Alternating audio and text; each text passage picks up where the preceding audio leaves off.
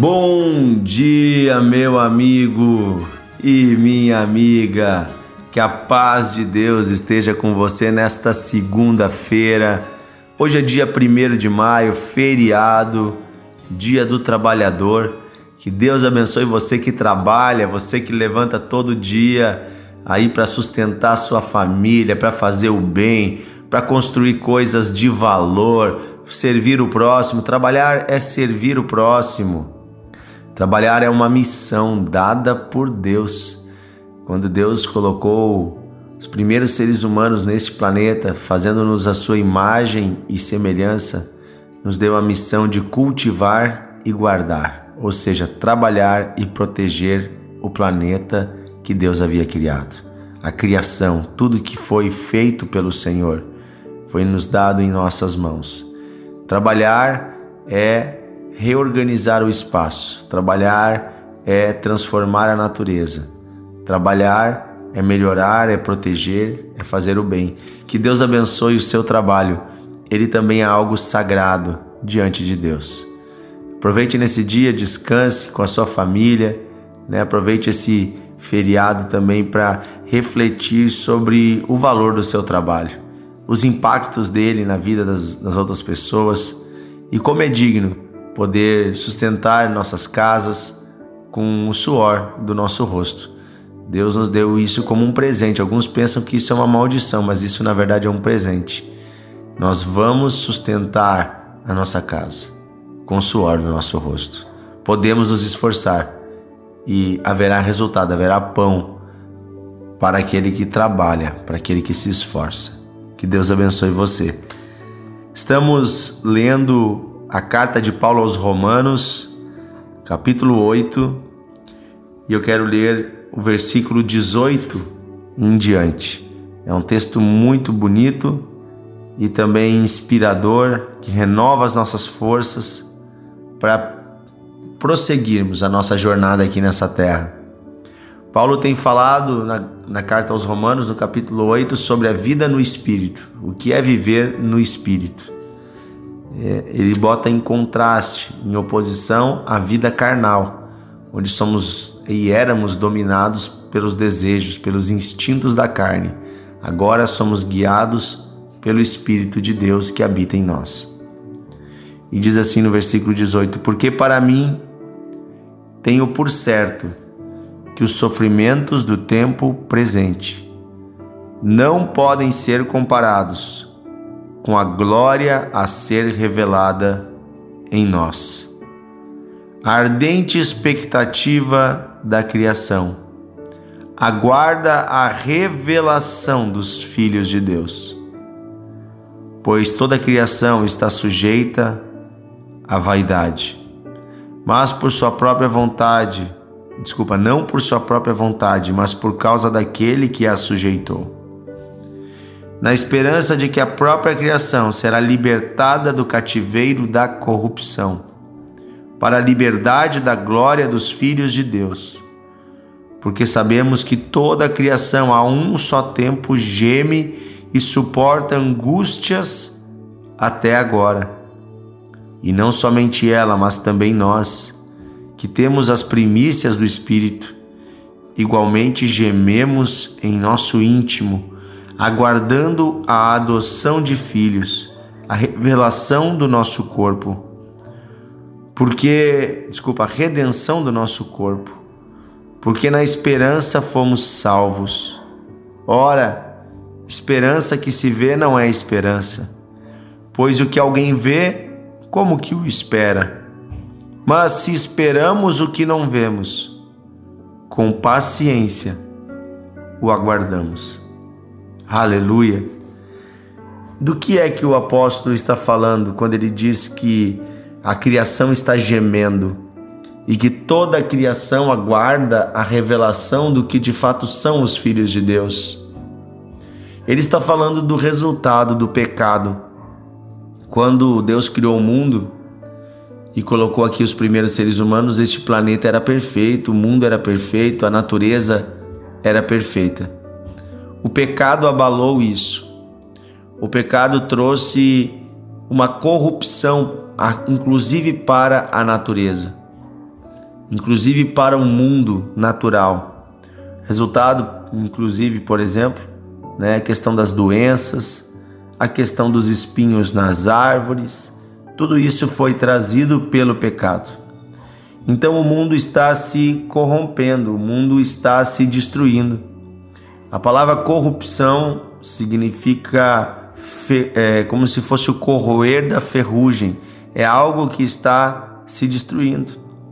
A natureza ela ainda aponta um Criador perfeito, pois ela tem traços de perfeição, mas nós vemos que ela está se decompondo. A própria natureza humana está decompondo a natureza do planeta. O pecado abalou toda a criação. Então a criação toda está gemendo.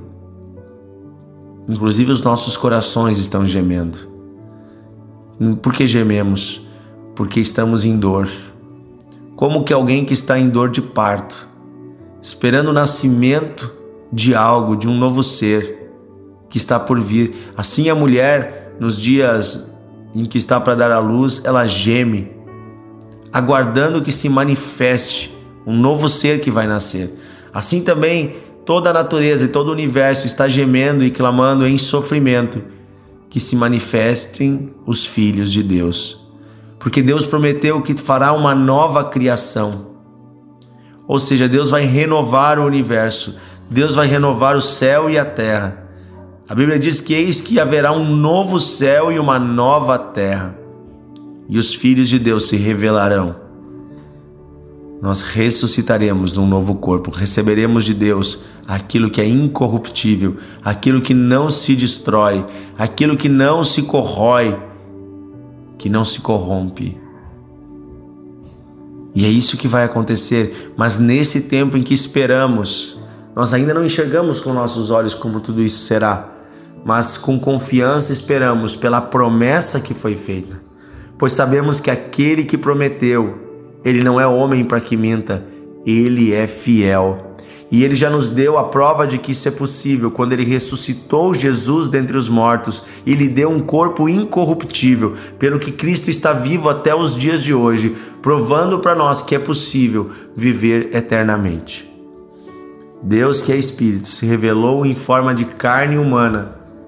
E quando a corrupção do pecado destruiu o seu corpo naquela cruz, ele recebeu do Pai um novo corpo. Assim também nós, um dia, deixaremos na terra este corpo, mas receberemos de Deus um novo corpo no dia da ressurreição. O Espírito que habita em nós é eterno e voltará para Deus. E é disso que Paulo está falando, que ele fala quando ele fala da esperança. Ele fala: Mas se esperamos o que não vemos, com paciência o aguardamos precisamos ter paciência. E a boa notícia está no versículo 18, quando ele diz: Pois para mim eu tenho por certo que os sofrimentos do tempo presente não podem ser comparados com a glória a ser revelada em nós. Aleluia! O próprio Deus habitará em nós eternamente e a sua glória será revelada em nós. Reinaremos para sempre com Ele num novo céu e numa nova terra e aí diremos: valeu a pena passar por todas as dores e sofrimentos nesta terra. Valeu a pena passar por esse deserto.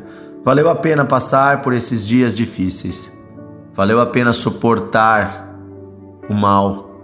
Valeu a pena devolver o mal com o bem. Valeu a pena as privações desta terra, as lutas, as doenças.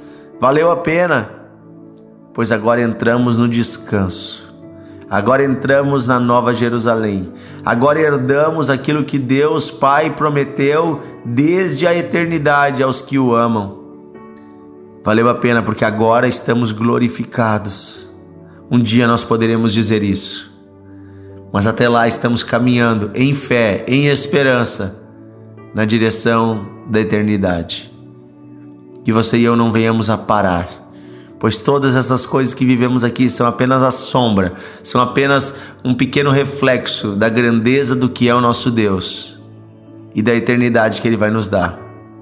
Que possamos desfrutar hoje já da presença dele em nossas vidas e que, cheios de esperança, possamos olhar para os sofrimentos presentes como algo passageiro tudo vai passar, inclusive a dor, inclusive a tristeza, a angústia, o medo, tudo vai passar.